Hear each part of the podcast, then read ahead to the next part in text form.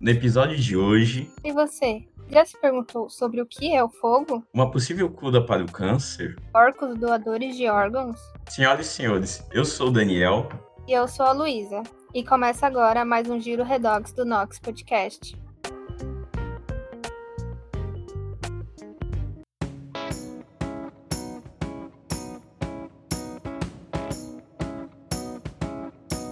Nox Podcast é uma iniciativa de alunos do Instituto de Química da USP para levar ciência e o que anda acontecendo na universidade pública para todos, em especial aos não cientistas.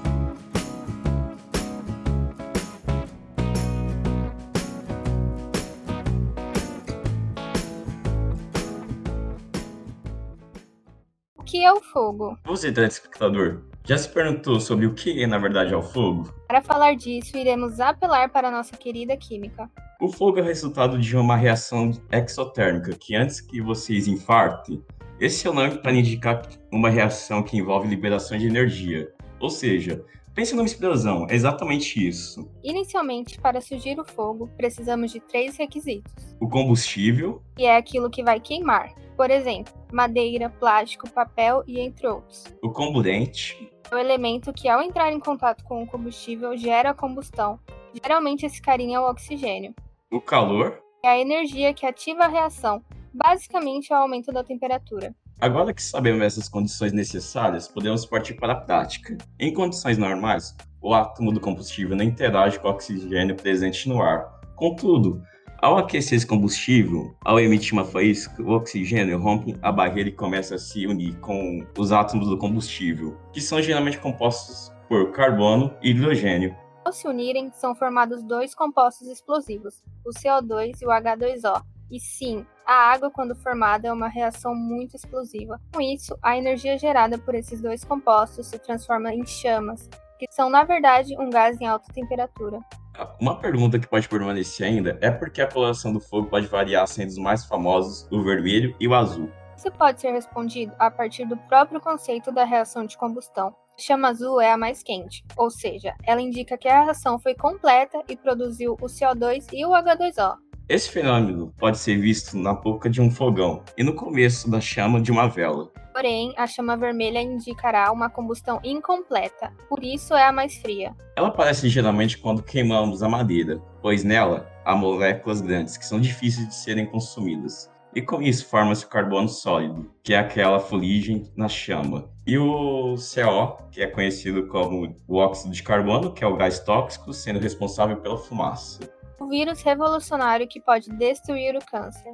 Agora falando um pouco mais sério aqui. O câncer, sem dúvida, é a doença que mais assusta as pessoas. Ou estou errado? Porém, essa doença é mais antiga do que vocês imaginam. Por volta de 400 a.C., os médicos da época já tentavam estudar sobre essa enfermidade. É muito doido pensar que uma doença das mais antigas, já estudadas, ainda não tem uma cura. Contudo, a situação está mudando, pois o Instituto Royal Martins NHS Foundation Trust está realizando testes em pacientes com câncer, ejetando vírus nos pacientes. Nessa parte, todos questionam o fato de ter um vírus como protagonista. Mas vamos explicar isso melhor, contando uma história de um paciente. Krzysztof Wojciechowski, um construtor de 39 anos que mora em Londres, foi diagnosticado com câncer nas glândulas salivares e mesmo com as diversas cirurgias, seu câncer voltou a crescer. Segundo ele, aspas, me disseram que não havia mais opções para mim. O que eu estava recebendo era cuidados de fim de vida. Foi devastador, então. Foi incrível ter a chance de participar do estudo, fecha aspas. Voltando a falar do procedimento, basicamente ele consiste em enfraquecer o vírus da herpes e modificá-lo para matar tumores. Segundo Christoph, ele tomou duas vacinas, a cada duas semanas contendo o vírus enfraquecido. E em cinco semanas o paciente já mostrava sinais que estava sem câncer em seu corpo. Em dois anos ele não teve nenhum outro problema. Com o sucesso desse caso, outros 40 pacientes se voluntariaram e também tiveram resultados estatisticamente bons. Porém, como tudo na ciência leva tempo, possivelmente ainda vai demorar um pouco para olharmos os frutos desse projeto, que ainda irá passar por muitos outros testes. Porcos doadores de órgãos. No mês de janeiro desse ano, saiu uma matéria que um homem de 57 anos foi a primeira pessoa do mundo a receber um transplante de coração vindo de um porco.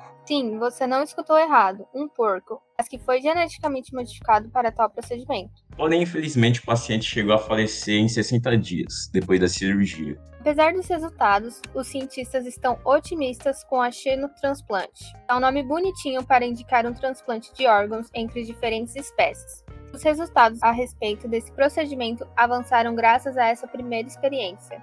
No mundo em especial no Brasil, esse transplante seria extremamente útil, pois diminuiria muito a fila das pessoas que estão esperando uma doação de órgão. Mas, infelizmente, muitas delas acabam não resistindo a essa espera. Apesar de ser extremamente promissora a ideia, ainda existe barreiras para esse tipo de procedimento em nosso território. Entre elas destacam-se a autorização de órgãos reguladores, como a Anvisa, aprovação da lei federal para estabelecer tais práticas, já que a lei brasileira não cita transplante de animais. E, por fim, a questão de ética em matar porcos geneticamente modificados, caso haja necessidade de órgãos vitais. Aconteceu na USP. Você, telespectador, já passou por essa situação? Do nada a pessoa acorda com dor de garganta, aí espera um dia e não passa, e no outro piora. Depois da piora, alguém fala: Meu, vai no médico, pelo amor de Deus. Aí você vai e possivelmente o médico vai te passar os famosos anti-inflamatórios. São remédios que diminuem a produção de substâncias inflamatórias no corpo, sendo indicados para dor de garganta, cólicas menstruais, dor de cabeça, entre outros. Contudo, eles também causam efeitos colaterais, como tonturas, aparecimento de lesões na pele, folhas ou manchas, dor de estômago, náuseas ou inchaço. Contudo, recentemente, na USP de Ribeirão Preto, identificou um composto com propriedades anti-inflamatórias no óleo de uma árvore chamada copaíba. O responsável pelo estudo é o farmacêutico Guilherme Venácio Simário, explica que a óleo-resina tem vários compostos. E por isso resolveu estudar separando em duas substâncias, que no caso é a própria óleo-resina e o ácido hardwickico, que é o principal composto desse óleo. Em testes de laboratório, tanto a óleo-resina quanto o ácido hardwickico apresentam efeito anti-inflamatório, antinocisséptico, ou seja, são capazes de anular a percepção de dor, e a melhor parte é que não foi constatado nenhuma toxicidade nas células.